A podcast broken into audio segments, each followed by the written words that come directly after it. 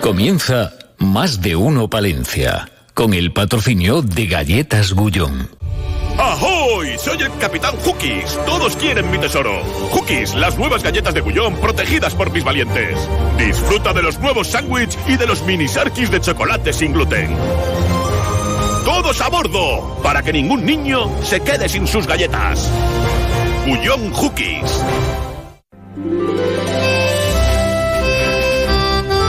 Más de uno Palencia. Julio César Izquierdo. Onda Cero. Pues ya lo acaban de escuchar. 0,09 más. Somos eh, en Castilla y León somos eh, 2.385.000 personas. Recordemos que en Madrid viven más de 3 millones eh, de personas. Visto así, puede decir, hombre, esta tranquilidad, esta calma que, que aportan nuestras ciudades y nuestros municipios, pero hay que añadir más datos, eh, que a veces se nos olvidan. Un tercio de la población de este país se concentra en ciudades con una población superior a los 10.000 habitantes. ¿Qué pasa con el resto? ¿Dónde viven? ¿Qué atenciones eh, reciben? O al final, pues la tendencia será, pues eso, que hay que agruparse un poquito, hacer tropa. Porque, claro, dispersos por ahí, pues a lo mejor no, no tenemos nada que hacer. Son las 12 y 26 minutos ya de esta jornada de martes 7 de noviembre, ahora mismo con una temperatura agradable, pero que son 5 o 6 grados, con nubes y claros, y así estaremos a lo largo de la jornada. Parece ser que no se barruntan lluvias, si acaso chubascos dispersos, pero fíjate tú, fíjate tú, que después hará lo que tenga que hacer con Gonzalo Toledo en la realización técnica, en una mañana de radio, donde enseguida hablaremos con Víctor Torres, que es el portavoz del Partido Popular en el Ayuntamiento de Palencia. Eh, estaremos en la UNED. Hablaremos con la directora, con Elena Nevares, estaremos con Carlos Prieto, con Juan Andrés Oria de Rueda, porque andan ahí muy liados, ¿eh? están con las eh, jornadas micológicas forestales, tendremos a Verónica Serna, tendremos también a la concejala Reyes Bodero, hablaremos con Pablo Polanco de los usuarios del AVE, que va mucha gente de Palencia a Madrid todos los días. ¿eh? Gonzalo Toledo, que está ahí a los mandos, dice, bueno, ¿qué hacéis? Pues nada, reconocer la actualidad en titulares. En Más de Uno Palencia les ofrecemos las noticias más destacadas de la jornada. Y todos los palentinos, David, que caemos en el Bernabéu. Eh, sí, Sí. no. ¿No? No, hombre, 157.000. bueno, de dos en el antiguo Maracaná no sé yo. Pero- dos vueltas. Bueno, ¿cómo viene Bueno, la jornada? Pues yo creo que es bastante noticia, ¿no? Que 172 personas más ¿eh? Eh, tenemos en Valencia. 157.782, un incremento del 0,11%, lo cual hablar de incremento Sí, de población sí. siempre es muy positivo porque normalmente pues hablamos de disminución. En definitiva, en nuestra provincia somos 157.782 personas. Vamos a hablar de las fiestas de Valladolid. Ayer ya sabes que, bueno, pues ya advertíamos que la decisión del Ayuntamiento de Valladolid de adelantar las fiestas de la capital no iba a sentar nada bien Uy, en el pues ayer se ha sentado de maravilla, porque Sí, escuchaba esta mañana también a los informativos de Onda Cero Valladolid y allí están encantados. Mm, Sí, sí, sí. Eh, ellos están encantados, pero nosotros no tanto, por lo menos el Ayuntamiento de Palencia. Ya decíamos que esto iba a causar reacciones. Ayer en la red social X, conocida anteriormente como Twitter, Miriam. Andrés ya se pronunciaba al respecto y hemo- hemos hablado con el concejal de Es festejos. muy dada a las redes sociales, eh, la Sí, sí, sí, sí. Mm, Se maneja bien ahí. Bueno, pues eh, sí que ha dicho varias veces eh, su opinión, la ha trasladado en esa red social. Bueno, hemos hablado con el de- concejal de fiestas, Francisco Fernández. Malestar en el seno del Ayuntamiento de Palencia. Se considera que esa decisión del Ayuntamiento de Valladolid perjudica a ambos municipios. Y, eh, bueno, pues lo que se pretende es mantener un encuentro con el consistorio de la capital vallisoletana, eh, bueno, pues para que... mm, A ver, en el 2024 es así, no, no hay Bueno, que hay que reunirse bien, vale. pero que se va a intentar reunirse con el Ayuntamiento de Valladolid para decirles vamos a ver si llegamos a un acuerdo y no pisar la ¿cómo es? pisarnos la manguera entre, entre bomberos, ¿no? Mm, Sí, sí, sí. Eh, veremos a ver eh, si se materializa esa petición. E incluso no descartan que, bueno, pues solicitar que, que haya una intermediación por parte de la Junta de Castilla y León. Es que no solo perjudica a la gente que pueda Bueno, venir. Medina al campo puede ser también. Te voy a decir. Julio, es que perjudica los, es que el tema de feriantes, ¿cómo va a quedar? Ya, ya, ya, ya, ya. ¿Cómo va a quedar? Pero es, es muy triste porque al final el grande Sí, se come al se pequeño. come al pequeño, ¿eh? Eso está, eso está claro. Pero bueno, Pero bueno, también yo lo siento mucho por lo de Valladolid, porque claro, cuánta gente van a ellos. A ver si coincidimos pues mucha gente se, se viene a Palencia. Pues puede Claro. ser. Porque ya no puede compaginar, ir a Valladolid. Y mucha gente de Valladolid, pues oye, cuando vea, ojalá, la programación, diga, Buah, voy a Palencia. Mal, en, en definitiva, mal. Mal. Mal. Bueno, vamos a ver si se puede llegar eh, de cara, no a las próximas, porque eso ya va a ser imposible, de cara a futuras ediciones, pues Mm. a una- un acuerdo, un entendimiento. Eh, lo que todavía no tienen claro las fechas eh, de cuándo se pueden celebrar en la capital palentina, pero dicen que llevar, bueno, pues el inicio a, la- a los días 22, 23 de agosto, que sería excesivo, porque hay mucha gente que durante esa época, pues muchos palentinos que están, de, están de vacaciones. Por cierto, que Francisco Fernández se ha reunido esta mañana con representantes de la Asociación de Hotelería de Palencia y la, bueno, pues ha llevado una propuesta para establecer un programa de congreso de cercanía para incrementar las pernoctaciones en Palencia. Eh, muy atentos a lo que te voy a contar Víctor Torres. Mm, recordamos hoy manifestación. Ayer ya hubo una Sí. concentración de ciudadanos a las puertas de la sede del Partido Socialista. Hoy a las 8 de la tarde, concentración organizada o convocada por Plataforma Independiente Españoles por España, Fuerza España. Vamos a hablar de sanidad. Reunión del Consejo de Salud de Ari. Allí se ha puesto de relieve que la contratación de 30 profesionales ha conseguido, eh, bueno, pues estabilizar la zona norte y equilibrar la falta de, de profesionales a nivel urbano. Esto supuesto que el Servicio de Atención al Ciudadano únicamente haya recibido cinco reclamaciones por falta de personal frente a las 382 del pasado año. Y en datos, pues por ejemplo, se ha atendido eh, a 212.941 personas, eh, o mejor dicho, pacientes en atención continuada. Hablaremos eh, Oh, pues, también... chicos, yo encuentro un montón de pueblos, la gente está recogiendo firmas porque faltan Mm. profesionales. Pues es lo que han trasladado del Consejo de Salud Ya. de Área. Por cierto, que hoy también la consejera de Movilidad ha visitado las obras que se están realizando en la CL 612, que ya me voy, que queda un poquito de tiempo. Adiós, Luego que viene luego- luego lo todo. 12.32, Víctor Torres.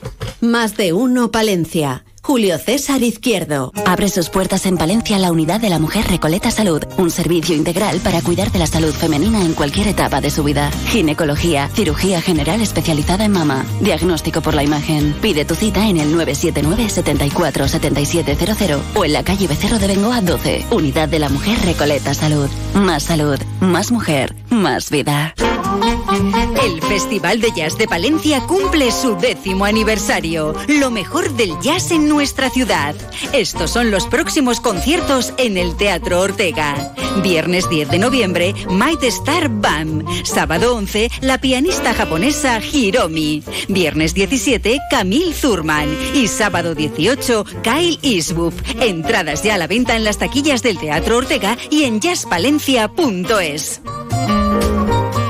Más de 22.000 parroquias al servicio de toda la sociedad. Más de 4 millones de personas atendidas en centros asistenciales.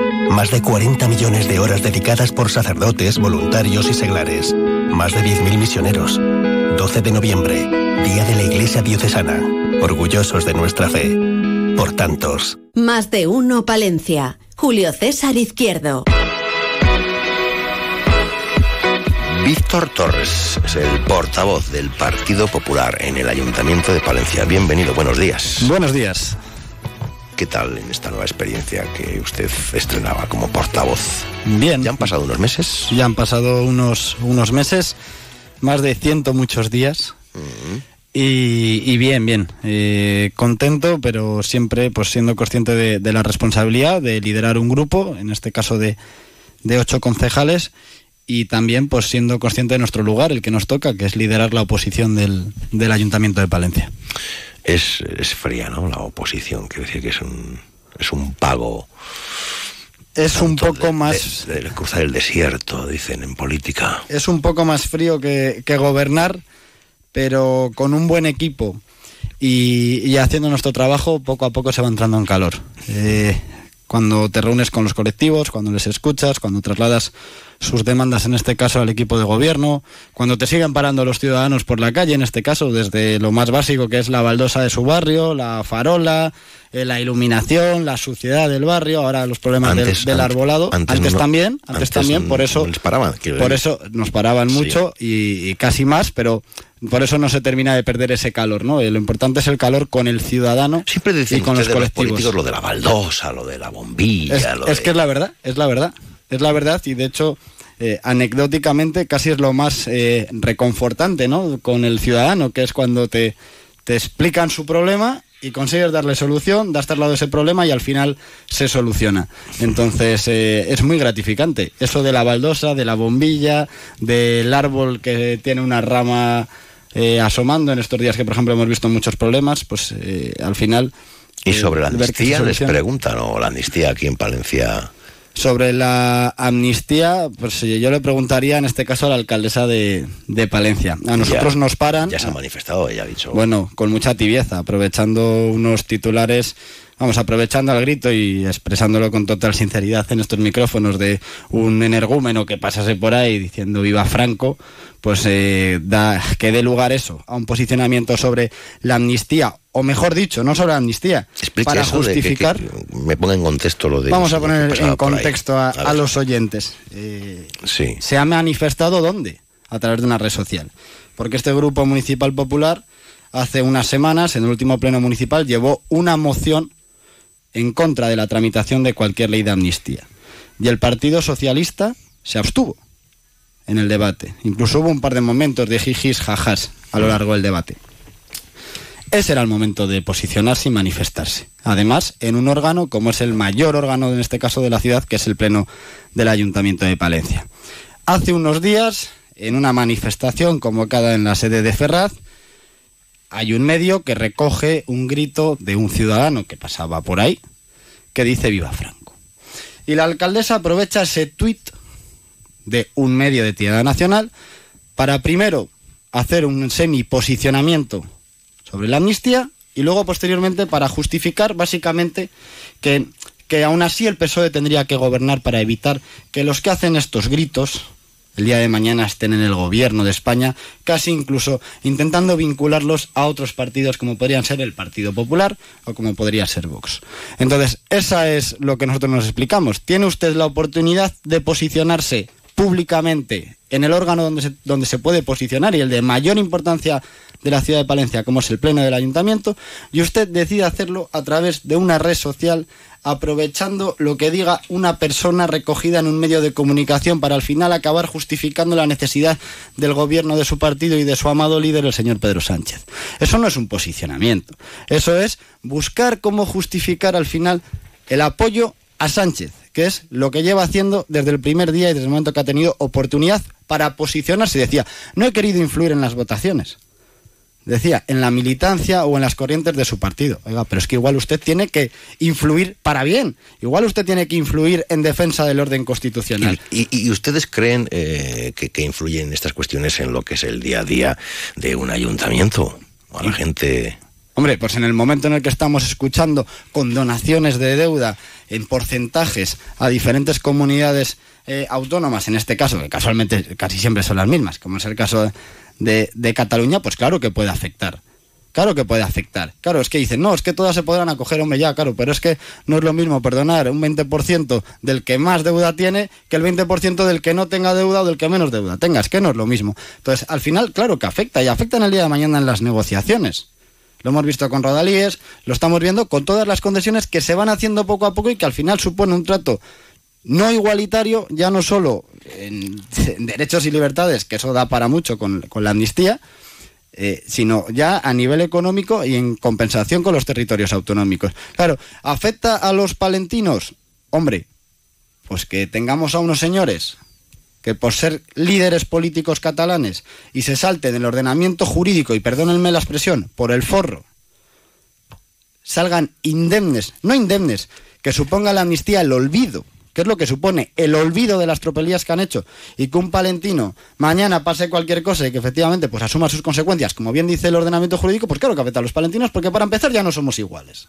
Ya no somos iguales. Y no hay nada más importante en este país que la igualdad de todos los españoles y la consagración de sus derechos y sus libertades. Hay quienes opinan que también ha estado, bueno, pues eh, hay alternancia, ¿no? Eh, muchos años también, eh, gobernando el Partido Popular a nivel nacional y que no se traducía en. que no se había color en lo, en lo palentino. Usted, claro, no compartirá. Aquí cada uno va viendo la película, pues según las gafas que se ponga para ver Bueno, la yo creo, realidad. yo creo que cada año los palentinos... Es como que en esta tierra de Castilla y León, Nos debemos de hacer más tal, como, como, reivindicativos. como que nunca, No, no. nunca ha llegado. Aquí siempre han llegado, me parece a mí, no sé, las migajas de casi todo. Bueno, yo no, lo, no lo veo así exactamente, pero sí considero que Palencia cada vez tiene que ser más reivindicativa. Gobierne quien gobierne en cada una de sus instituciones. Viene en el gobierno de España, viene en la Junta de León o viene en este ayuntamiento. Porque Palencia no puede ser menos que nadie. No puede ser menos que nadie. Quizás hemos sido poco reivindicativos. Entonces, de aquí a futuro, yo creo que te- tenemos una premisa muy clara, y no solo los dirigentes políticos, sino la ciudadanía. Estamos hartos, estamos hartos, y tenemos que reivindicar Palencia y los derechos. Un ejemplo, el debate que tenemos en, en los últimos, decir, en las últimas semanas, en los últimos meses y en, y en las últimas décadas, ¿no? Ese soterramiento. Bueno, soterramiento, eso, no- me no encanta, quiero- no me quiero encanta abrir el soterramiento. Bueno, no, que usted el melón, la pues sandía, porque ese, tema está encima de la mesa. Palencia tiene que ser reivindicativa. Y sus políticos, entre los que me incluyo, Mm. debemos ser más reivindicativos. Insisto, gobierne quien gobierne.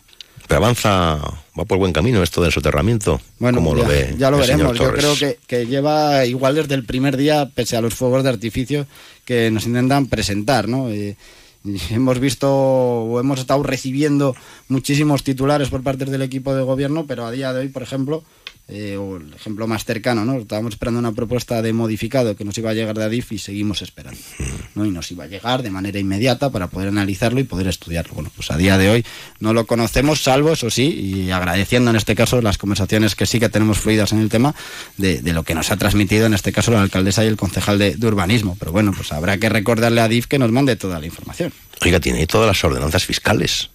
Sí, Tiene- estamos en, en periodo de estudio y debate.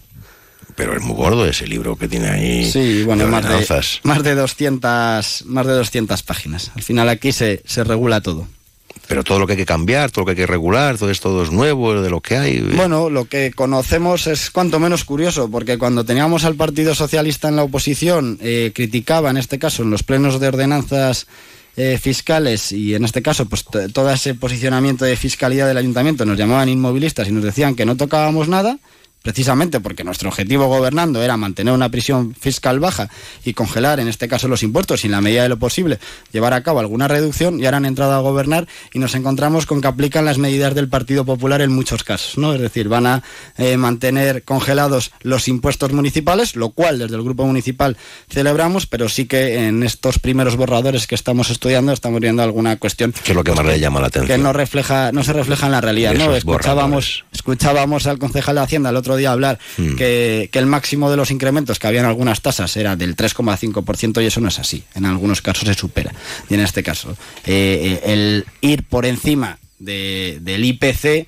pues además requiere de algunas cuestiones técnicas, ¿no? Que justifiquen esos aumentos por encima de ese 3,5% del IPC, como es un informe técnico económico que lo avale. Entonces, pues nosotros pues vamos a solicitar, si quieren mantener esos aumentos de tasas por encima del 3,5%, eh, que nos que adjunten al expediente esos informes técnicos económicos. Lo que más me llama la atención, pues que por ejemplo se toquen algunas tasas, eh, voy a poner un ejemplo que conozco muy bien, ¿no? De lo que he sido concejal, como las instalaciones deportivas municipales. Hay algunas instalaciones que requieren de una inversión brutal porque se encuentran en mal estado por un deterioro que no se ha podido acometer, no tiene ningún sentido pedir al usuario o al deportista que pague más por una instalación cada vez más deteriorada y que ya no da un buen resultado. Pongo ejemplos claros como las pistas de, césped artificial que tenemos de hierba de tenis en Santa Marina, las pistas de pádel, como la pista de ciclismo que tenemos en Paniguindas, claro, no podemos incrementar tasas en instalaciones que cada año tienen un deterioro brutal, porque el palentino no lo va a entender y no es justo. Entonces, entendemos que hay algunas que hay que tocar, lógicamente, que algunas se deben actualizar, sí. No tiene sentido, por ejemplo, eh, incrementar las tasas de uso del estadio de, no- de la Nueva Balastera cuando tenemos clubes que, por ejemplo, han descendido, cuando ven mermados sus ingresos de manera muy considerable y el ayuntamiento llega y en vez de facilitarles la vida les va a cobrar más, subiéndole las Mm. tasas. Entonces, pedimos un poco de coherencia y, y luego, pues entre otras cuestiones, claro, nos llama la atención pues que, que alguna no se vea regulada, ¿no? Eh, como es el caso de, de una obra nueva que se hizo por parte de la anterior corporación, como es el patio del teatro, donde de momento pues no conocemos nada sobre su regulación y su ordenación en los precios públicos. Y lógicamente, si en este caso la ciudadanía o cualquier colectivo quiere tener acceso al uso en este caso el patio del teatro principal, pues tendrá que estar arreglado, porque si no, ¿quién va a decidir? Eh, finalmente, ¿usted cree que las últimas manifestaciones, bueno, que ya ambos dos eh, lo comentaron en estos micrófonos, las declaraciones de, de, la alcaldesa van un poco en la línea de no enfadar a los de Vamos Palencia?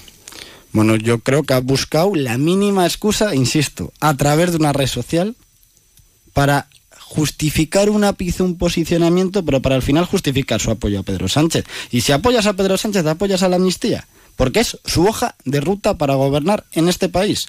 Él está negociando con prófugos de la justicia para tener un sillón en la Moncloa. Y eso es lo que tenemos que tener claro. Claro, decir con la boca pequeña. No, es que no, vuelvo a decir lo mismo. No quiero influir en, el, en, en, todo el proceso de votación de los militantes y afiliados del Partido Socialista. Pero es que igual tu responsabilidad es influir. E influir, insisto, a favor de la igualdad de todos los españoles, incluidos los palentinos, y a favor del orden constitucional y nuestro ordenamiento jurídico. Oiga, ¿están, eh, ¿tienen próximo congreso Nuevas Generaciones? Eso es, eso es. Además me, me, despido como secretario general y bueno, pues muy contento y muy agradecido por, por todos estos años en los que he podido estar con, con uno de mis grandes referentes políticos, que es Rodrigo Mediavilla, que ha sido mi presidente de, de Nuevas Generaciones y, y a quien le debo pues la confianza desde el primer momento en mi persona como su secretario general durante dos legislaturas y ahora pues entramos en, en un proceso de, de, transición donde mal nombrado presidente del comité organizador del Congreso, o sea que bueno, otro marrón, pero sarna con gusto no pica. Se postula Alonso Nieto. Es el único afiliado de nuevas generaciones, además amigo de esta casa, que, que, se ha postulado, que ha dicho su intención de, presidir. Eh, yo en este caso como presidente del, comité organizador tengo que ser totalmente imparcial hasta que finalice el plazo de, presentación de, precandidatos. Y, pero bueno, eh, Alonso ha hecho un grandísimo trabajo durante muchos años en, en nuevas generaciones, igual que otros muchos compañeros. Entonces, hasta que no se presenten todos los posibles candidatos, eh, si siempre yo siempre lo digo, si al final eh, hay un debate ideológico, político, pues bienvenido sea, porque eso enriquece, y si no, pues que lo tendremos internamente, porque hay otro periodo de, de, ponencias, de estatutos, de reglamentos, donde se genera debate. O sea que seguro que el futuro de nuevas generaciones está en buenas manos. Víctor Torres, hasta pronto, gracias, buenos días. Muchas gracias.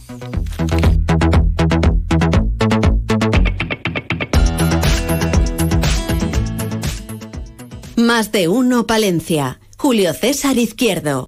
En Antenas Álvaro llevamos más de 30 años a su servicio ofreciéndole lo mejor en telecomunicaciones. Antenas, videoporteros, cámaras de seguridad, paneles solares, instalación de fibra óptica y Movistar Plus con el mejor deporte y baloncesto en exclusiva. Contrátelo en Antenas Álvaro, calle Julio Senador Gómez 4, teléfonos 979 72 35 75 y 979 71 11 74. Antenas Álvaro, su instalador de confianza. El fantasma de la ópera. El musical llega a Palencia con un tributo cercano a todos los públicos. Una leyenda cantada y conocida como nunca se había hecho. No te pierdas este maravilloso musical el viernes 24 de noviembre en el Teatro Ortega. Ya puedes conseguir tu entrada en las taquillas del teatro y en teatroortega.com. Más de uno Palencia. Onda Cero. En Onda Cero Palencia, El Pregonero, con Julio César Izquierdo. Un espacio patrocinado por la Diputación Provincial de Palencia. Este es el tiempo del pregonero con Diputación Provincial de Palencia. Si lo digo siempre, tenéis, tienen ustedes toda la información, todas las noticias, todo lo que quieran saber en la página web diputaciondepalencia.es. 7 de la tarde, teatro principal, aquí en Palencia. Bueno, puesta de largo, inauguración del nuevo curso en la UNED. Elena Nevares, buenos días. Buenos días. Eh, qué bonito, ¿no? En el teatro principal, ¿eh? Qué bonito. Sí, la verdad es que este año tenemos eh, un escenario, bueno, un emblemático edificio para celebrar el, el, acto de apertura. Efectivamente. Así que estamos muy contentos. Y además coincide con el 50 aniversario de, de la UNES en Palencia, con lo cual, bueno, pues va a ser un curso con una apertura muy especial. ¿Qué suponen o qué han supuesto estos 50 años de presencia de la UNED en Palencia, de, del centro regional de la UNED? Sí, centro regional, pues porque era uno de los centros más, más antiguos y más grandes de, de todos.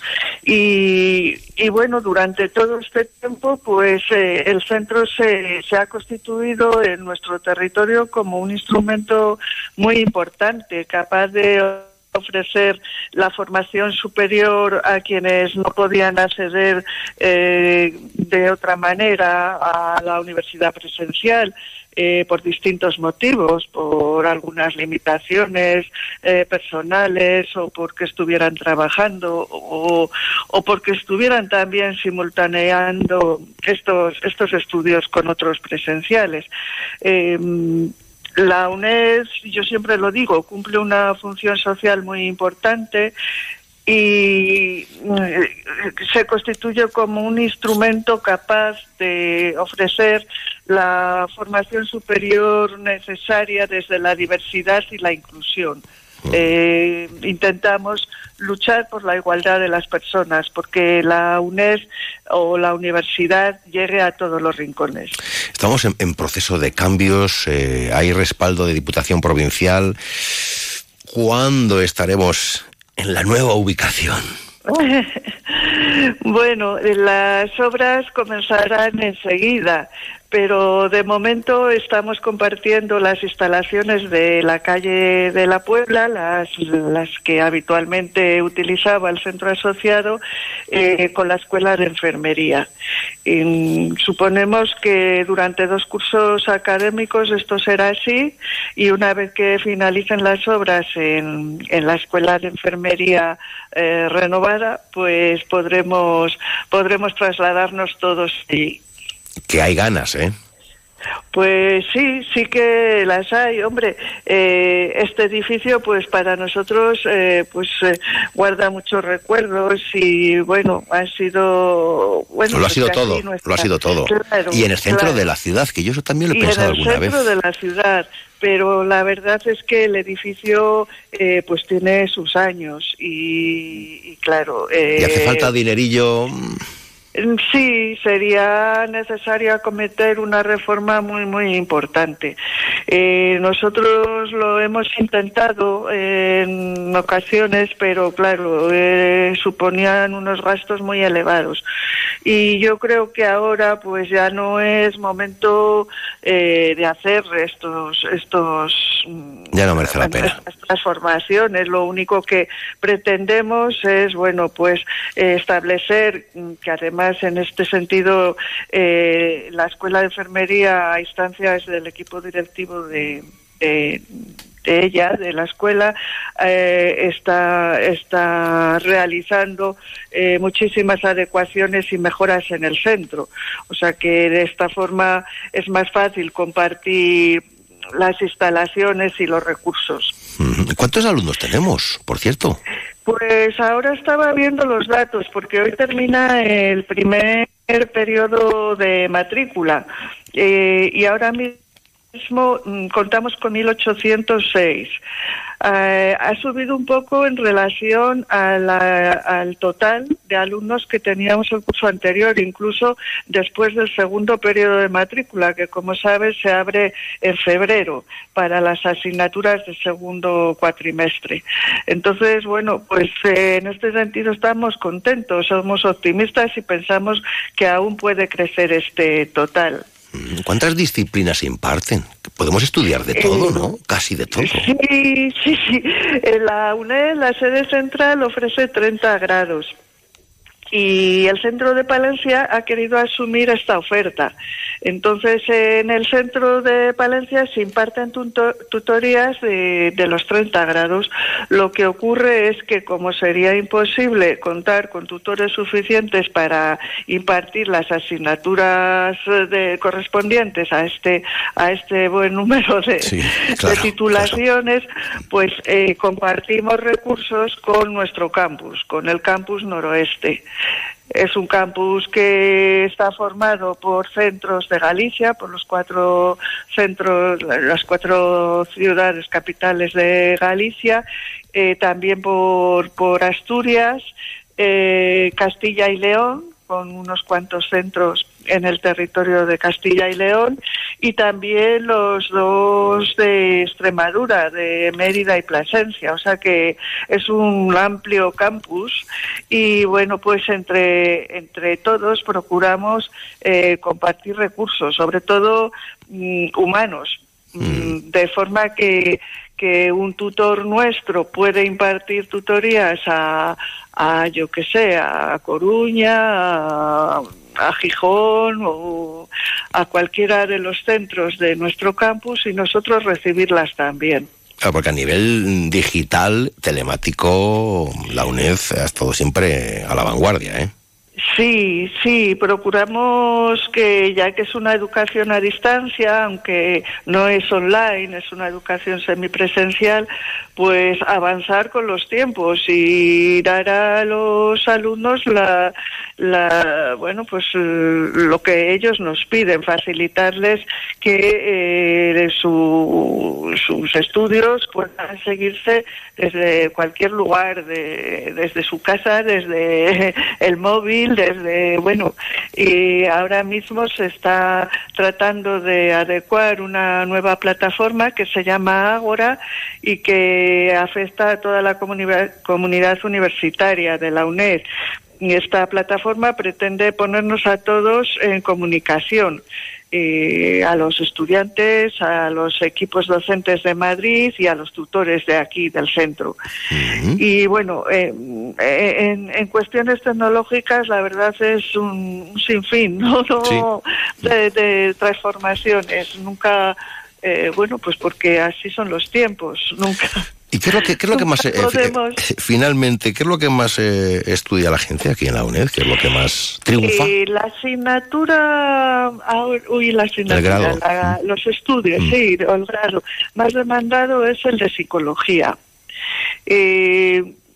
últimamente esto viene siendo así, no solo en Palencia, en otros centros creemos que bueno que son unos estudios ahora que tienen bueno bastante tirón entre el, sobre todo entre los alumnos jóvenes y que la UNED puede ofrecer eh, a estos alumnos algunas ventajas que no ofrece la universidad presencial porque bueno pues no hay nota de corte para acceder a a estos estudios, lo que sí que ocurre en otras universidades.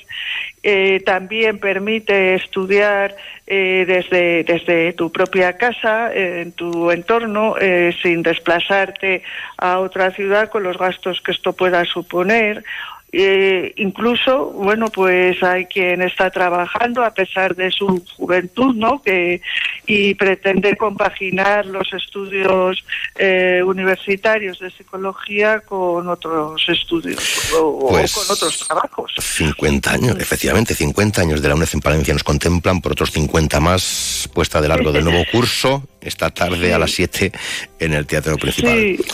Elena Nevares, que me alegro mucho de conversar contigo aquí en la radio. Sí, igualmente, estás invitado, ya lo sabes. Hasta que muy será pronto. una ceremonia preciosa. Seguro que sí, como siempre. Buenos días, adiós. Buenos días. Diputación de Palencia. Patrimonio, desarrollo agrario, obras e infraestructuras, promoción cultural, turismo, asuntos sociales, empleo, desarrollo rural, gastronomía. En la Diputación de Palencia cuidamos de nuestros pueblos y de sus gentes. Toda la información en diputaciondepalencia.es. Pasión por lo nuestro. Más de uno Palencia. Julio César Izquierdo. Onda Cero.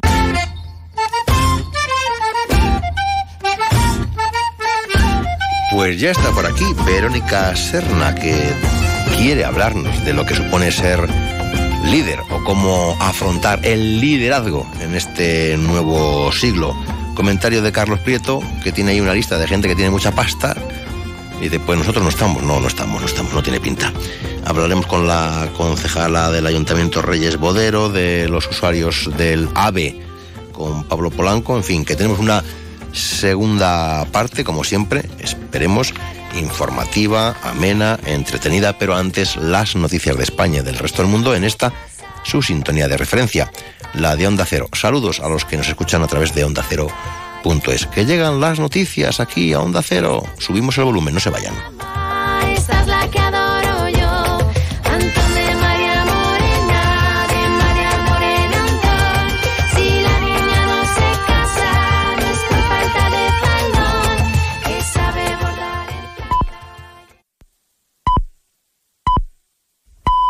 Es la una de la tarde, mediodía en Canarias.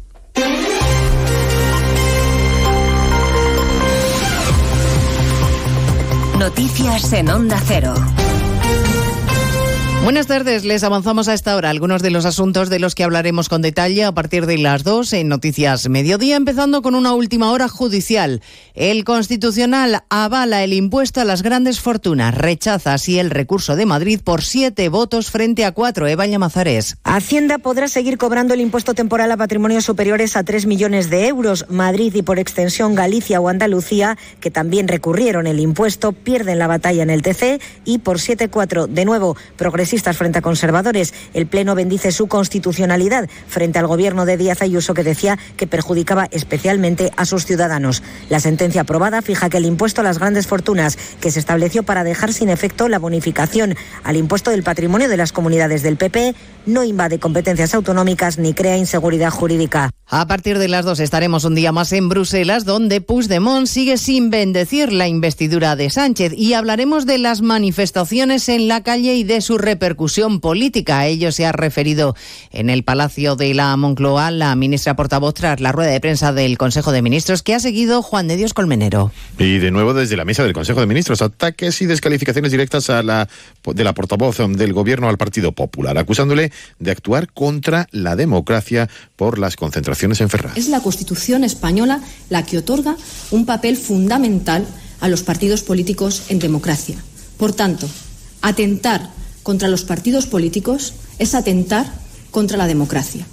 Por cierto, ni palabras sobre las negociaciones con Puigdemont, aunque sí gestos, gestos serios de la ministra portavoz y de los miembros de Moncloa cuando concluye la rueda de prensa sin querer detenerse ni un segundo con los medios de comunicación. En cualquier caso, el Partido Popular se desmarca de la violencia, sostiene que se trató de manera injusta a los manifestantes y denuncia, de hecho, la doble vara de medir cuando las protestas se producen en la sede del Partido Popular y piden explicaciones a Interior. La presidenta de la Comunidad de Madrid, Isabel Díaz Ayuso, denuncia la sobreactuación policial. A ver, yo lo que vi ayer, sobre todo, fue una decisión que alguien dio por encima a la policía para eh, soltar gases lacrimógenos contra manifestantes donde había y se veía directamente, lo estuvimos siguiendo, incluso muchas personas mayores, chicos jóvenes.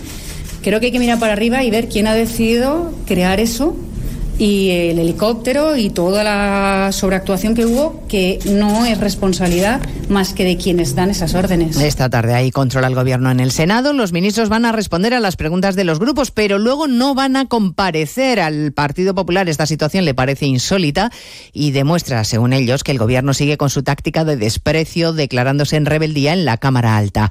Mañana los populares van a llevar al Pleno la reforma del reglamento del Senado para dilatar la tramitación de la amnistía y el Partido Socialista amenaza con llevar ese cambio ante el Constitucional. José Manuel Gabriel. El portavoz popular Javier Arenas anuncia que quieren abordar con calma la ley de amnistía y no por la medida de urgencia. Para prolongar los plazos hasta por dos meses van a llevar mañana al Pleno la reforma del reglamento de la Cámara Alta, mientras que la portavoz socialista Eva Granados le recuerda que la medida ni siquiera ha sido admitida a trámite y la recurrirán ante el Constitucional. Hay una situación de continuidad en la rebeldía del gobierno frente al Senado, en el boicot del gobierno frente al Senado. Y se está haciendo una modificación de la Constitución modificando un reglamento parlamentario, algo que no se puede hacer en ningún caso. El PSOE ha presentado una moción de condena al hostigamiento de sus sedes. El PP dice que la estudiará. Les contaremos a las 2 de la tarde las conclusiones del demoledor informe de Cáritas y la Fundación FOESA, la radiografía social que confirma que 6 millones de personas no pueden comer pescado o carne dos veces a la semana porque si no, no podrían pagar su casa. Los responsables de ese informe han comprobado que el alto precio obliga a muchos a vivir hacinados. Que hay un incremento en los índices de hacinamiento por tanto, esta es una estrategia que están utilizando las familias. Hablábamos también de otra estrategia que es la de no mantener la vivienda a una temperatura adecuada, reducir el gasto al máximo de energía para poder afrontar un pago de una factura que no siempre que no siempre pueden hacer. Los empresarios se quejan de la regulación normativa y de la fiscalidad. Las pequeñas y medianas empresas dicen que se impide el crecimiento y en consecuencia la creación de millones de empleos. Caridad García. El tamaño de la empresa española es un 23% inferior al de la media europea. Eso se traduce en menos productividad, menos ventas, peores salarios y escasa supervivencia de los negocios más pequeños, en detrimento todo, dice Cepime, de la propia economía española. El presidente de la patronal, Gerardo Cuerva, enumera los efectos que tendría equipararnos al entorno europeo. Crecimiento del 5% del PIB, 1.200.000 puestos de trabajo y lo que es más importante es que sin subida de impuestos, la arca del Estado recaudarían 21.000 millones de euros más. La carga normativa y la burocracia desalientan, asegura el crecimiento empresarial. Solo el año pasado se publicaron 1.300.000 páginas de legislación aplicable al mundo de la empresa. Y por supuesto, a partir de las dos hablaremos de cuál es la situación ahora mismo en Gaza, un mes después de los ataques terroristas de Hamas en Israel. En 55 minutos será cuando empiece una nueva edición de Noticias Mediodía en la que resumamos la actualidad de esta mañana de martes 7 de noviembre. Elena Gijón, a las 2, Noticias Mediodía. Ayudo a hacer los deberes a los niños y descanso. Vale, ayudo a hacer los deberes a los niños, acerco a mi madre a Aquagym y descanso. Vale, ayudo a hacer los deberes a los niños, acerco a mi madre a Aquagym, paseo a Coco y... No se puede estar en todo. Bueno, Onda Cero sí, porque está en web, en app, en Twitter, en Instagram, en TikTok, en Facebook, para que puedas escuchar lo que te has perdido en directo, para que puedas comentar y disfrutar de contenidos exclusivos en la comunidad digital de Onda Cero.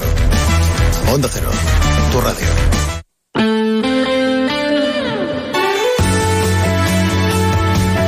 Palencia, 103.5, Guardo, 106.2 y Aguilar de Campo, 101.2 FM.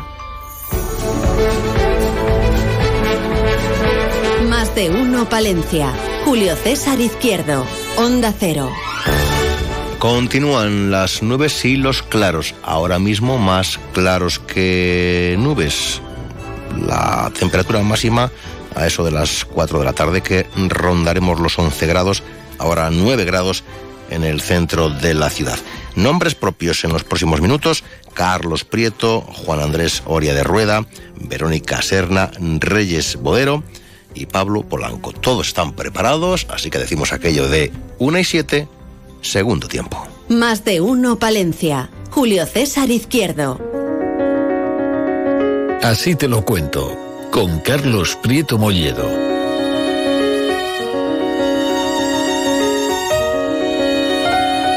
Habla de una lista que me parece, creo yo, ¿eh? que en esa lista no, no, no aparecemos eh, ni, ni ustedes ni nosotros. El comentario semanal de don Carlos Prieto. Adelante, buenos días, te escuchamos. Buenos días. Oí ayer en las noticias la publicación de la revista Forbes sobre las 100 personas más ricas de España. Es espeluznante conocer que hay en manos de 66 personas de este país más de 161.466 millones de euros, lo que supone el 44,28% del Producto Interior Bruto de este país en el segundo semestre, que ascendió a 364.625 millones de euros. Es decir, prácticamente la mitad del Producto Interior Bruto está en manos de 66 personas de este país. Desde luego que es lícito enriquecerse, pero no sé si es moral que se hayan incrementado las desigualdades, pues que el señor Amancio Ortega tenga una fortuna de 81.800 millones de euros ya me parece desmesurado, pero que lo haya incrementado desde el año pasado en 28.300 millones, es decir, un 34,6%, es muy sonrojante.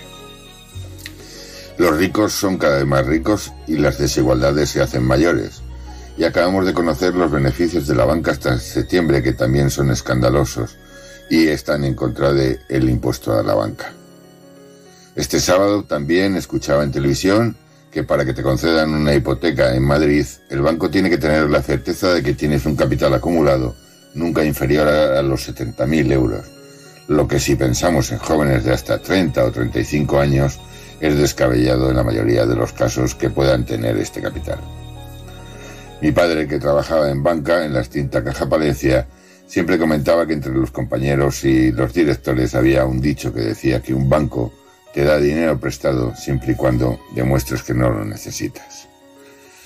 Desde luego que estoy a favor del impuesto a la banca y a las eléctricas, pues creo que la máxima de que pague más el que más tiene debería dejar de ser una utopía para ser una realidad empírica. De todos son conocidas, aunque sean de oídas, las argucias legales o paralegales para eludir impuestos a unos ingresos elevados de empresas o particulares. Sin la equidad contributiva no podemos llegar a la igualdad entre personas que vivimos en el mismo Estado. Me refiero al Estado español, no al Estado del bienestar, que disfrutan unos pocos en detrimento de unos muchos. Cierto es que hay una parte de la sociedad, lo que se llama siempre clase media, que no nos podemos quejar y que tenemos una estabilidad económica suficiente para poder irnos de vacaciones y disfrutar de esas cosas que mucha gente no puede permitirse ni siquiera soñar. El que la cesta de las compras suponga un desembolso cada vez mayor desde la pandemia a esta parte es algo que lo sufren muchas personas que tienen que decidir qué no le dan a sus hijos para poder llegar a fin de mes. El que nosotros seamos solidarios es importante, pero es verdad que en realidad es el Estado quien con una política contributiva justa debe recaudar lo que, de los que más tienen para repartirlo los que menos poseen. Si bien entendido que tanto la política contributiva como la distributiva han de ser justas y no aleatorias. Vivimos en un país en el que engañar al Estado a la hora de hacer la declaración, aunque sean cinco míseros euros, se ve como un orgullo y pensar que estamos defraudando a toda la población, incluidos nosotros mismos.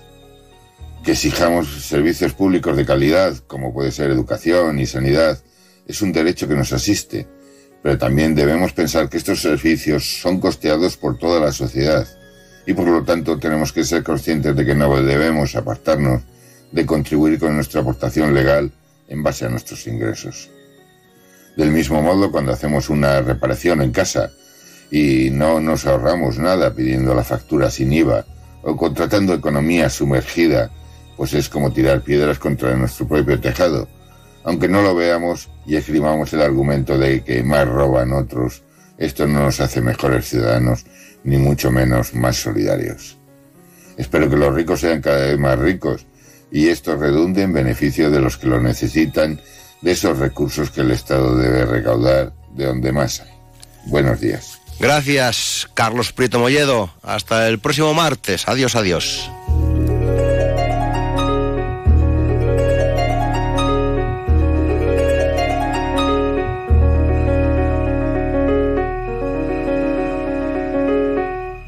Más de uno Palencia. Julio César Izquierdo. Operación ahorro en Rapimueble. Remate final de precios. Apilable de salón 299 euros. Dormitorio de matrimonio 399 euros. Ahorra con Rapimueble, líder del mercado en precios, calidad y garantía. Más de 200 tiendas en toda España y en rapimueble.com. Te has hecho tres caminos de Santiago y dos vueltas al mundo para sentir un cambio. Y solo has conseguido marearte. Ahora, empezar de cero es más fácil. Con el SEAT León híbrido enchufable con etiqueta cero, podrás moverte por donde quieras, dentro y fuera de la ciudad. Y con entrega inmediata para empezar ya con todos tus planes. Collado SEAT, calle Andalucía, El Vial. Más de uno Palencia. Julio César Izquierdo. Onda Cero con el mundo rural palentino. En Onda Cero hablamos de nuestros pueblos, de sus gentes e iniciativas.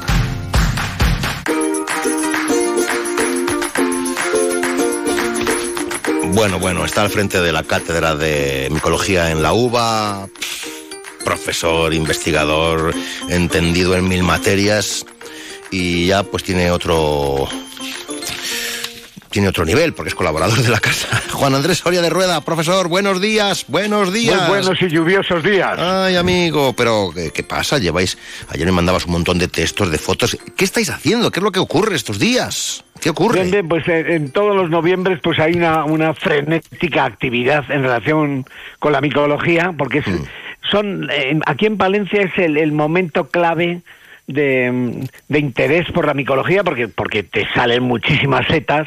Y ya en, ya en octubre, eh, ya en, en- desde la segunda quincena de octubre hasta ahora, pues es el momento de mayor actividad. Eh, Sobre todo la gente es que se pone, eh, entra, en, iba a decir en trance, porque se pone ya nerviosa con... em, Pero me decías que esta, que esta semana tenemos eh, actividades todos los días para todos los públicos, pero que pro- promovidas por quién. Bien, entonces aquí en la universidad es que este es en la edición 34, nada menos, que de las jornadas micológicas forestales. Se hacen también otras jornadas como son las intergeneracionales que llevan nada menos que 22 años promovidas y en la cual pues eh, se hacen actividades diversas para que se vaya todo el mundo realmente los gente mayor o gente joven. Y entonces bueno pues eh, aprovechando eso y que la gente trae bastantes setas y distintas instituciones también pues dan eh, intentan pues dar eh, hacer tareas diversas para que la gente entienda más de una riqueza que tiene uno al lado, ¿eh? que a veces te, traen las setas. Y ayer me decían, oye, son de mi casa, de, del el, jardín o de... En cualquier sitio te puedes encontrar setas. hay, muchísimas, ¿eh? Hay muchísimas. Y entonces, la, la, estrella, pues como siempre, es la seta de cardo, hmm. en la cual en, están cogiendo la gente muchos kilos, ¿eh? La, la gente ya, este, ya mm, a veces supera la cantidad de kilos que, que marca eh, la sensatez y se ponen hasta las cejas eh, cogiendo. ¿Y, qué ocurre? Que, que, no, saben luego gestionar semejante cantidad de kilos de setas. Oye, ayer teníais excursiones, veo aquí fotos en el autobús, ¿dónde ibas? ¿Qué estabas haciendo? Es que hemos hecho ya varias salidas de... varias salidas primero con los alumnos y luego también luego es que se apunta gente gente de lo más variado ¿eh? el, y ese es el mejor la mejor oportunidad es cuando tú vas al campo y vas cogiendo eh, distintas especies y ahí es el momento para, para decir ah mira esta es la buenísima esta es la buena y alguna que hay por ahí que es eh, verdaderamente venenosa no, que se apunta todo el que mundo. no hay que comerse la gente quiere saber, porque, a ver, lógicamente... la gente tiene mucho interés ¿eh? y además cada vez más un porcentaje de gente ya eh, muy alto, la verdad. Una parte de, la sociedad está interesada en, en, coger setas, en conocerlas y, mm. también preguntan, antes había muchas setas de cardo en mi pueblo y ahora no hay casi ninguna más que al, borde del camino. Y yo siempre digo, es que eh, tenían que dar facilidades a algún rebaño de oveja churra y darse un paseo. Fíjate si te digo yo que se podían hasta arrendar un rebaño una temporadilla en alguna zona donde antes cogían muchísimas y basta que pase un rebaño para que tú puedas luego coger kilos y kilos, ¿eh? Mm. El, de esta apreciada y super Pero esto la gente de antes, la gente de antes ya lo sabía. La gente perfectamente. ¿eh? Eso sí, también hay que decir ¿eh? que es que mm, eh, las, las, ovejas también se comen las setas, o sea que eh, hay, hay momentos para... Y, algunos ejemplares de, ovejas, que son unas verdaderas gastrónomas, es que tienen una afición desmedida. y, sé que, que, los ganaderos tenían miedo en un momento dado por, ese problema, que es que se les se, se atiborraban, ¿no? Oiga, estimado Oria de Rueda... Puede pasar también que estoy viendo yo aquí. Ayer estuvo de, una charla la profe, bueno, es una super especialista, eh, la doctora Olaya, Olaya Mediavilla. Mediavilla.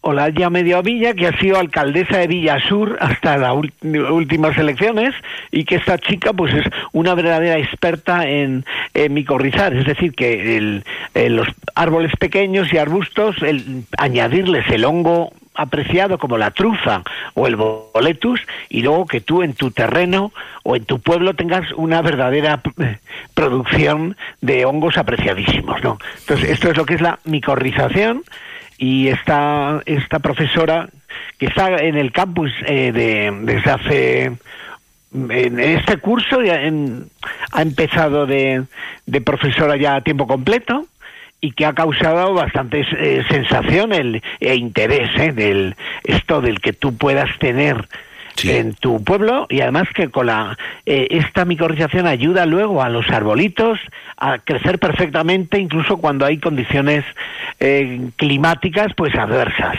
Bueno, ¿qué, nos queda para el resto de esta semana?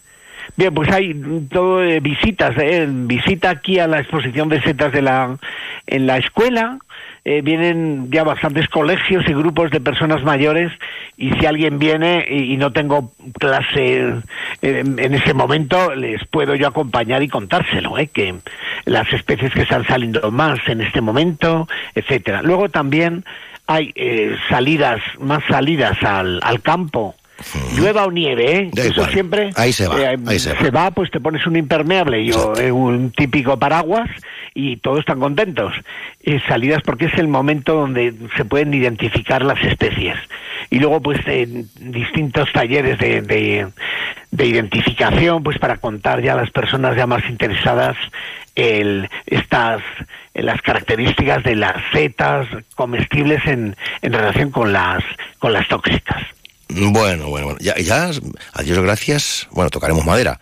Ya no se escucha aquello de intoxicación por, ¿no? Bueno, Sí, en- uf, en fin, la tocaremos gente madera. su- su- suele ser, aunque a veces hay de todo, eh, hay, hay gente que, que un día se levanta y dice, esta seta me huele muy bien, esto no puede ser más que comestible. Así, por, por eh, nada, como si le, eh, tuviese un... Criterio al tum capacidad. tum, que se llama. Sí, sí, entonces felizmente no hay ya apenas gente así. Eh, y ya digo que eh, hay. Oiga, mucha profesor, gente que lo conoce lo de la moneda de plata, eso no... eh, Eso de la moneda de plata no, es como para tranquilizar conciencias más que otra cosa. Es que el, el recolector de setas, que ya era un experto porque ha ido mirando esta, entonces luego pues eh, llegaba, le, si le vendía o le regalaba unas, una cesta de setas, eh, a veces la gente estaba con un temor, no vaya a ser venenosa. Y entonces ponía la, la cuchara de plata, la moneda de plata, A ver, pero siempre ha habido un come-come, entiéndase, ¿eh? Un come-come, porque dices, ay, ay, señor, con que haya una mala...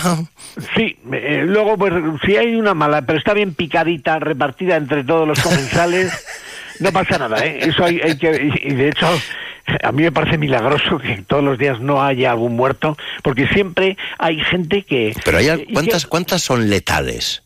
Letales hay hay hay pocas hay pocas Vale. este año han salido mucho eh, están saliendo mucho unas lepiotas pequeñas blancas que, que no tienen que ver nada con una con una seta de cardo o con la con una galamperna, la macrolepiota, entonces pero unas setitas blancas, entonces eh, es- eh, ya digo el peligro es a veces con esta lepiota chiquitina es que viene uno un- muy ufano con un super eh, móvil con una aplicación de identificación de setas, eh, identificación, claro, de China, entonces está, de- de- eh, coge la seta, y entonces puede ocurrir que le ponga que es comestible y que ponga macrolepiota procera a esa setita pequeña blanca con manchitas y, y esa puedes, eh, O puede sea, que no, envenenarse. no lo fiemos todo a la tecnología.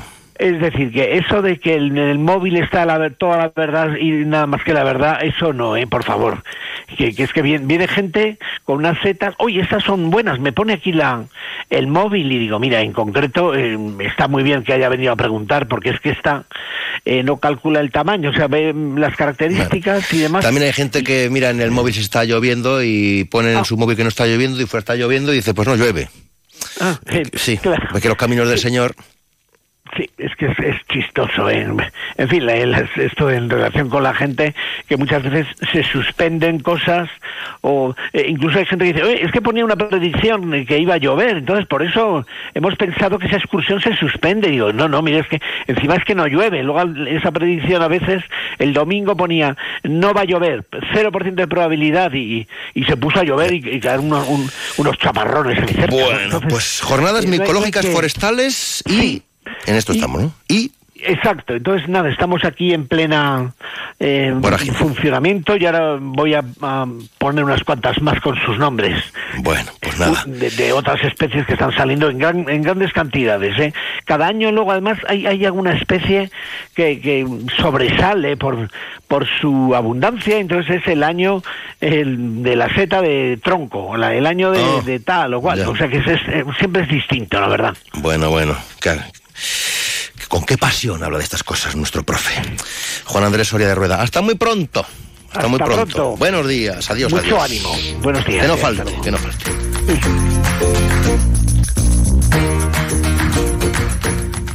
Más de uno Palencia. Julio César Izquierdo. Más de 22.000 parroquias al servicio de toda la sociedad. Más de 4 millones de personas atendidas en centros asistenciales. Más de 40 millones de horas dedicadas por sacerdotes, voluntarios y seglares. Más de 10.000 misioneros. 12 de noviembre, Día de la Iglesia Diocesana. Orgullosos de nuestra fe. Por tantos. Tienen futuro. Emprendedores, hombres y mujeres que lo defienden. Son patrimonio artístico, cultural, gastronómico y medioambiental. Son historia, vivencias y sobre todo protección de futuro. Todavía están y estarán. Tienen voz, tienen ganas y abogan por el optimismo. Son nuestros pueblos, nuestra gente.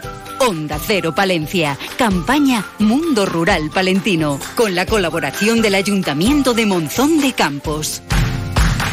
A ver si lo entiendo bien. Tú ibas a por pan y vuelves con un coche. Ibas a por pan, pero has vuelto con un Skoda. Y del pan, ni rastro. Llegan los irresistibles Skoda Days, solo hasta el 30 de noviembre. Infórmate en skoda.es. Skoda. Autofam, concesionario oficial Skoda en Palencia, calle Andalucía 31. Más de uno Palencia. Julio César Izquierdo.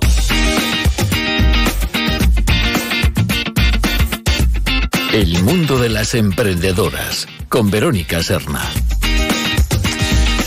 Ha venido, da igual que llueva, que nieve, que escampe. Verónica, ¿verdad? Buenos días. Buenos días, yo aquí estás. nos falta mi cita semanal. Porque, claro, dice, a ver, ¿cómo no voy a ir si quiero hablar del liderazgo del siglo XXI, verdad? Ahí está, ¿cómo no voy a venir? ¿Cómo no voy a venir hablando de una cosa tan importante? Y, y ya sabes lo que te voy a preguntar, ¿no? Sí. Sobre todo porque lo tenemos aquí escrito en qué consiste un liderazgo eh, del siglo XXI. Bueno, bueno, vamos a ver en qué. Vamos a siempre Vamos a meternos en a ver, contexto. Vamos a ¿eh? ver, vamos a ubicarnos. ¿Qué es ser líder? Pues implica gestionar equipos de personas. Y estas personas, bueno, pues tienen en su pirámide de importancia valores que hace 50 años ni siquiera se planteaban. Porque el trabajo es importante y es el medio por el que se consiguen recursos para obtener una vida cómoda. Sin embargo, se valora mucho estar con la familia, Eso es. mantener una vida social Claro. activa y contar con tiempo para el descanso. Falte. Además de estar en un trabajo que te guste Eh, y que te levantes cada mañana con ánimo y entusiasmo para acudir a ese Buah, eso trabajo. es importantísimo, importantísimo. Hombre, claro que es Eh, importantísimo. Es cierto que se valoran otras cosas muy diferentes. Sí, sí, se, ¿Eh? se valoran, sí. Se Sí, valoran. sí, sí. Y liderar equipos con estos valores pues se ha convertido en un reto importante para liderar, ya que no solo es cuestión de llevar una empresa al éxito. Además tienes que mantener a un equipo motivado y que reme en la misma dirección que la proyección empresarial. Si además Sí. tenemos en cuenta que vivimos en un entorno en constante evolución, Que vuelve locos. Podemos decir que un líder del siglo XXI debe ser una persona capaz de adaptarse rápidamente a estos cambios y desafíos y ser muy flexible y capaz de gestionar bien los recursos, las personas, las finanzas. Madre es mía. decir, la, empresa, en su conjunto. no que somos en el escenario. Eh, ¿Qué competencias y cualidades, Verónica, debería tener una persona para ser un, un líder del siglo XXI? Bueno, pues, pues es verdad, como suelo decir siempre, debe ser una persona orquesta.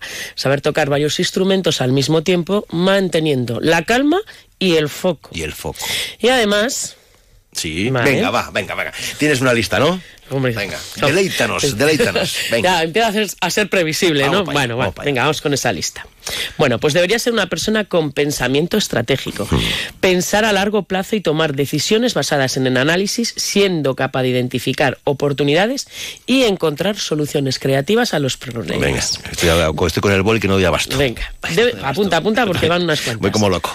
Debe ser empática para entender y conectar con las emociones y necesidades de su equipo, de sus clientes, de sus proveedores, para construir relaciones sólidas y lo que es más importante, Du- duraderas. Duraderas, punto, sí.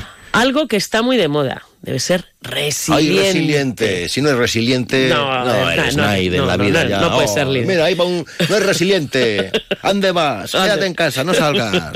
Porque hay que enfrentarse y adaptarse y sobreponerse a Mm. las situaciones complicadas que se ponen en nuestro camino, superándolas Mm. y transformándolas en oportunidades de crecimiento personal. Muy bien, muy y bien. todo ello manteniendo una actitud positiva. Esto es. Vamos, lo de toda la vida, que al mal tiempo, buena cara. Bueno, pues que se puede resumir así, efectivamente. Además, debe saber inspirar, comunicar, delegar, adaptarse, ser guía, aprender. Debe abrirse a nuevas ideas y estar dispuesto a desafiar las formas tradicionales de pensar y de cómo hacer las cosas. Vale. El liderazgo del siglo XXI es un liderazgo empoder- empoderador, motivador y colaborativo, que se basa en valores éticos y en la capacidad de adaptarse y crecer en un mundo en constante cambio. Todo ello con carisma, integridad y honestidad. ¿Solo eso? Solo eso. Consejillo. Venga, vamos a dejar Pequeños saltamontes. Después de tantas cosas. Porque ya, si no eres resiliente, no salgas de casa. Bueno, pues ser líder en el siglo XXI implica tener una visión clara de hacia dónde se quiere ir, Mm. cómo se quiere llegar allí y siendo capaz de establecer metas claras y motivar a los demás a trabajar hacia ellas. Está chupado, ¿eh? Chupao. Y si ves que no puedes con ello, Pues hay que poder, tú verás. hay que poder. Hay que poder. Hay que poder. Si quieres. Me quedo más tranquilo, ¿eh? Hombre, claro. Hay que ser resiliente. Hay que ser resiliente. Sobre todo resiliente. Por la mañana te pones, te miras, eh, estoy, soy resiliente. Yo soy resiliente. May, may. Es la más importante. Adiós. Adiós.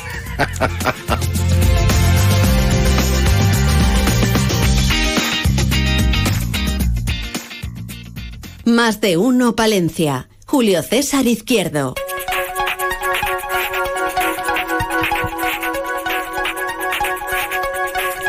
Responsable de protección civil, tráfico, bomberos y seguridad ciudadana aquí en el Ayuntamiento de Palencia. La concejala Reyes Bodero. Buenos días. Buenos días. Buenos días, buenos días. Desde la primera entrevista, pues al poco tiempo de, de tomar posesión hasta ahora, ¿qué tal? ¿Qué tal lleva las responsabilidades del área o de las áreas en este caso? Bueno, las, las llevo bien, sí, sin ningún problema. Em, es el tema que, me imagino ya estará, estará usted un poco cansada, ¿no? Eh, porque yo se tengo que preguntar, ¿cuándo tendremos una nueva ordenanza reguladora de terrazas? Bueno, pues eh, cuanto antes, pero bueno, lleva una serie de, procesos y, y entonces pues ahora estamos en el de en el de recogida de sugerencias pero bueno para el primer trimestre del año que viene pero no porque se vaya a tardar mucho sino porque insisto porque hay que pasarlo luego un borrador por comisión luego tiene que ir a provisional al pleno tiene que haber un plazo de alegaciones luego tiene que volver a la definitiva. Y entonces pues eso lo va alargando pero por lo demás estamos trabajando mucho y bien. ¿Porque es muy complicada hacer una ordenanza reguladora de terrazas o porque es muy complicado dar satisfacción a todo el mundo? Bueno, pues porque hay colectivos implicados y, y bueno, no, no siempre lo que quiere un colectivo es lo, que quiere otro y entonces, bueno, pues ahí se, se abren distintas posibilidades. Hay que hacer un poquito de, mediación y buscar, pues ni tanto para uno ni tanto para los otros. Bueno, es mm, no es complicado, es simplemente laborioso, simplemente laborioso. Sí, hay que hay que escuchar y, y tomar nota de, de todas las opiniones. Oiga, eh, señora Bodero, ¿por qué no, no, no llega a ese acuerdo, si es que es necesario que exista el mismo, ese acuerdo con la Diputación al respecto de, de, bueno, que se habla mucho, el convenio de bomberos? ¿Cómo está esta situación? ¿Cómo lo ve usted? No, pero la, la situación está igual que estaba hace unos meses, después de la reunión que se dieron todos los, los detalles. Hay una oferta de colaboración que se hizo desde el ayuntamiento y bueno, pues la Diputación decidirá, si no lo ha decidido ya, mm, si le parece bien o no le parece bien y qué medidas tomará ella. ¿Existen retenes en el Parque de Bomberos de Palencia? Nosotros tenemos siempre una disposición de un grupo de personas que están para atender las, las demandas que tengamos en, en la ciudad. Luego ah, hay. Hombre, claro, es que si no tuviésemos ningún, ni- ni- nadie de- del, del cuerpo de bomberos en ningún momento, pues nos daría lo mismo también en la capital, ¿no? Por supuesto, que tenemos a alguien, siempre el personal imprescindible para atender las, las demandas de la ciudadanía en la capital de Palencia. Más cuestiones que tengo yo aquí eh, anotadas. Eh, ¿Tendremos zona de bajas emisiones y en caso afirmativo, que parece ser que sí, ¿no? ¿Cuándo? Bueno, pues eso, eso también lleva una serie de, mm, de plazos, porque también hay que ir presentándolo en determinados momentos y en determinadas comisiones y determinados también en el Pleno. Entonces, pues también se intentará que sea a la mayor brevedad posible. ¿Qué queda más trabajo? ¿Cuál es más complicado? ¿Protección civil, tráfico, bomberos, seguridad ciudadana? ¿Todo va entrelazado? Mm, bueno, mm, ninguno en especial, que son todos, tienen cada uno sus características. En unos momentos hay que prestar más atención a uno porque puntualmente hay un tema y en otros momentos a otro. Pero bueno, en cualquiera de ellos, eh, desde luego, son todas personas muy, muy competentes. Y entonces, la verdad es que se hace todo bastante mucho más fácil. Aparte de los temas que estamos eh, tratando en esta entrevista, yo no sé si tiene alguna iniciativa o proyecto sobre la mesa que ya pueda avanzar. Pues no, de, momento no, de momento no. Pero a verlos. Lo sabrá, lo sabrá. Lo sabrá, pero de momento no, de momento estamos trabajando con con estas ordenanzas y bueno, nos está ocupando ya bastante, bastante tiempo, además de, de cuestiones más puntuales del día a día que siempre surgen, sí. Pues Reyes Bodero, eh, concejala en el Ayuntamiento de Palencia, concejala con responsabilidades en el equipo de gobierno. Gracias por acompañarnos esta mañana aquí en Mar de Uno Palencia. Seguiremos conversando. Hasta muy pronto. Buenos días. Buenos días a todos. Más de uno Palencia. Julio César Izquierdo. Encuentra tu nuevo hogar en Promueve Palencia. Te ofrecemos novedosas y numerosas promociones con las mejores calidades. Tanto pisos en varias zonas de Palencia como chalés a elegir desde dos dormitorios hasta cinco en Villalobón, con el máximo ahorro energético en calefacción, luz y agua caliente. Eficiencia, garantía y confort garantizado. Infórmate en calle Menéndez Pelayo 4 o en promuevepalencia.com. El Festival de Jazz de Palencia cumple su décimo aniversario. Lo mejor del jazz en nuestra ciudad. Estos son los próximos conciertos en el Teatro Ortega. Viernes 10 de noviembre, Might Star Bam. Sábado 11, la pianista japonesa Hiromi. Viernes 17, Camille Zurman. Y sábado 18, Kyle Eastwood. Entradas ya a la venta en las taquillas del Teatro Ortega y en jazzpalencia.es. Más de uno Palencia. Julio César Izquierdo. Tengo una pregunta para usted, señor Polanco, don Pablo, buenos días. Buenos días. Hola, buenos días. Que podíamos hablar sobre el soterramiento del ferrocarril o podemos hablar sobre los usuarios del AVE. Eh, si, si, yo mañana quiero coger el AVE así, porque sí, ¿qué me cuesta el AVE de Palencia a Madrid?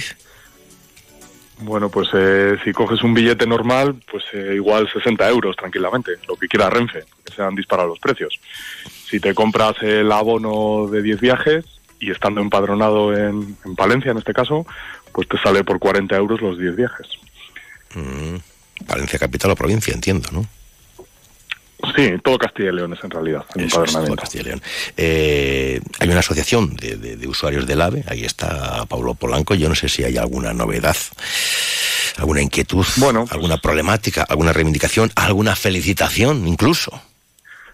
Pues eh, a ver, eh, llevamos ya más de un año con los abonos, desde el 1 de septiembre del año pasado. Eh, nuestra reivindicación era para los viajeros habituales que sobre todo se desplazan a Madrid por motivos laborales ¿no? o, de estudio, en, su caso. Eh, el Estado nos puso esos abonos, declaró la línea obligación de servicio público que era necesario para poder poner estos eh, billetes subvencionados. Eh, y además la Junta de Castilla y León se sumó con un, con un 25% al 50% de descuento general de, del gobierno central. Con lo cual, eh, bueno, llevamos un año, un año de éxito y, precisamente lo que intentamos es no morir de éxito. Entonces, eh, eh, lo que está ocurriendo es que el primer AVE de la mañana eh, circula prácticamente todos los días completo y hay gente pues que está teniendo serios problemas para reservar plaza, ¿no?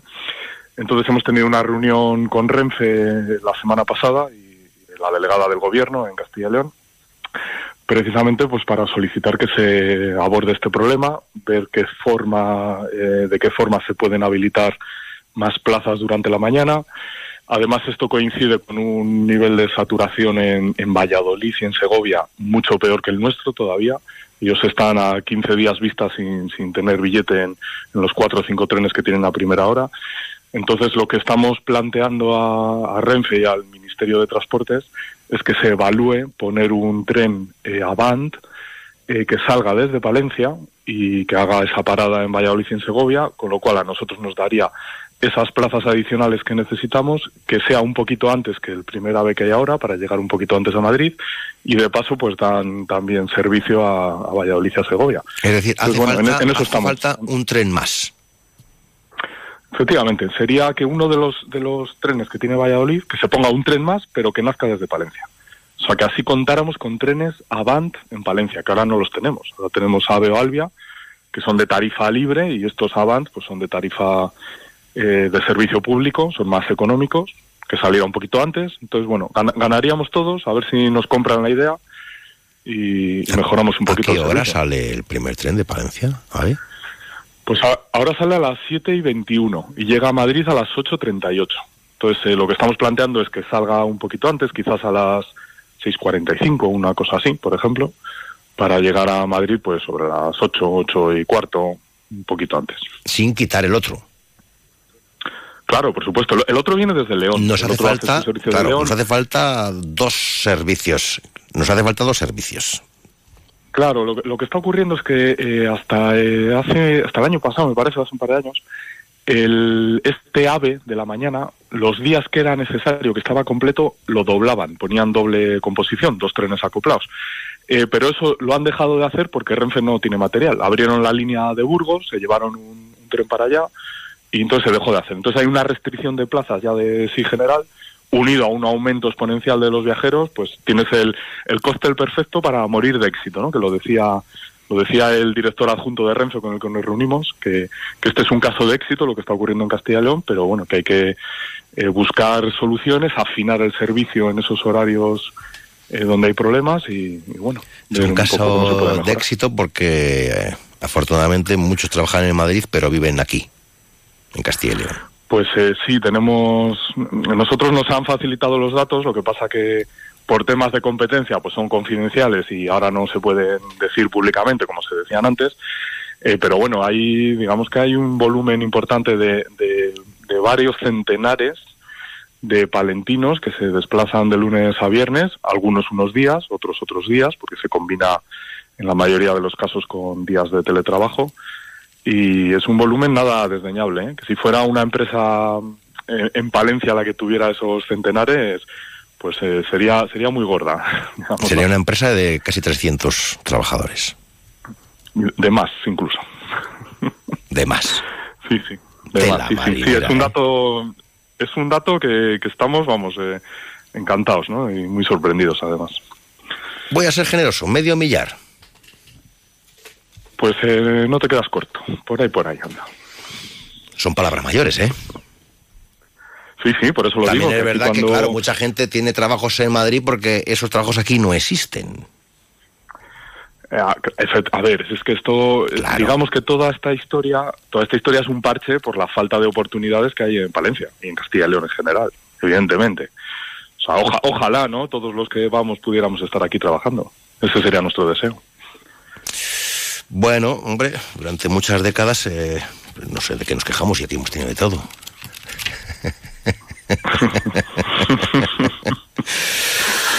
no, eh, dicen así la gente, ¿no? Pues eh, algunos, algunos, yo hablo en voz alta de lo que estaban pensando algunos en sus casas o en sus trabajos, ¿no? Pero yo qué sé. Sí, sí, de que nos quejamos, ¿no? Que vivimos muy bien, ¿no? Hombre, no se vive mal aquí. La- bueno, eso, es otro éxito, ¿no? De, claro. eh, morir, morir de paz. Si, si la calidad de vida que tiene Palencia es, es muy buena. Lo que pasa que que nos, igual nos estamos pasando, ¿no? De, de ciudad tranquila, ¿no? Que, que la, la caída está siendo tan grande año tras año que, ostras. Ya, ya, Ojo, ya, ¿eh? ya, ya. Cuando lleguen las bajas emisiones, pues no hará falta igual hacer nada, porque ya quién va a emitir ni bajas, ni altas, ni medias. Eh, puede ser. Ojalá nos equivoquemos y todo sea alegría y gozo, ¿eh? Que yo lo deseo. Y creo que hay mimbres para Hombre, ello. todo, todos lo todos lo deseamos, pero la realidad, o sea, la caída demográfica anual está siendo en torno a mil personas, ¿no? Llevamos ya los últimos años.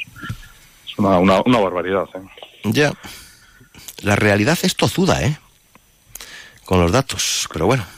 Eh, Sí, porque porque habría, claro, es que dices, ¿cómo, cómo frenas esto, no? Muy complejo. Hay que poner una, una estrategia a muy largo plazo de las administraciones, de captar, cap- A ver, no hay población porque no hay trabajo. No hay trabajo porque no hay empresas potentes que den ese trabajo. Entonces, si no hay en marcha estrategias de largo plazo de captar esas inversiones o esos organismos, ¿no? Por ejemplo, hace, hace poquito salía en, en Soria que la Seguridad Social va a poner un centro de, de procesamiento de datos. Creo que va a dar trabajo a unas 65 personas. Bueno, no, no es mucho, pero para una ciudad como Soria, 65 empleos fijos de- del Estado, pues está muy bien. Pero claro, aquí si no se pide, no se lucha, no, no se trabaja por ese tipo de cosas, pues no, no se consiguen. Bueno, estábamos hablando del AVE, amigos oyentes. O sea que. Pero bueno. eh, sí, que nos hemos desviado. Para no morir de éxito. A ver si nos ponen.